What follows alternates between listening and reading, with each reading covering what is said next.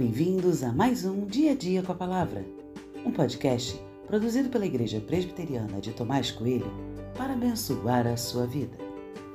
O título de hoje é Não silencie diante do erro e tem por base o texto de 2 Crônicas 26, 18, que diz: Eles enfrentaram o rei Uzias e lhe disseram: Não compete a você, Uzias, queimar incenso diante do Senhor, mas aos sacerdotes, filhos de Arão que são consagrados para esse serviço.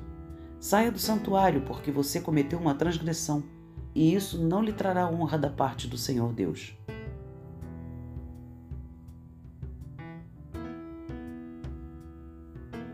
Uzias, cego pelo poder, começou a achar que podia fazer tudo e de tudo.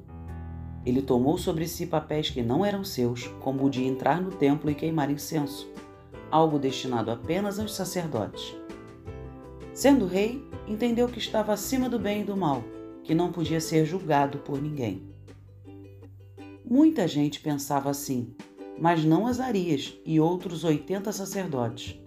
Convictos do erro do rei, eles se dirigiram até ele dentro do templo e ordenaram que o rei saísse. Quando li essa expressão no texto bíblico, confesso que me vi naquela cena. Não foi um pedido, mas uma ordem. O rei cego pelo poder, jamais sairia de fininho, e por isso a ira tomou conta do seu coração. Nesse instante, Deus o castigou com lepra. Aqueles 81 homens não brigavam por poder e nem estavam preocupados com sua imagem.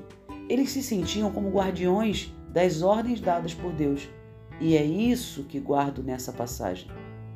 Por vezes, vemos coisas que estão erradas e simplesmente nos calamos. Fingimos não ver, não queremos problema. Chamamos isso de prudência, mas seria mesmo? Prefiro a coragem daqueles homens e peço a Deus que minha atitude seja a mesma. Independentemente se o erro está sendo cometido por um rei ou por qualquer outra pessoa próxima ou não, preciso lembrar que meu compromisso é com Deus. Não podemos nos silenciar diante dos erros. Não silencie, que Deus te dê coragem.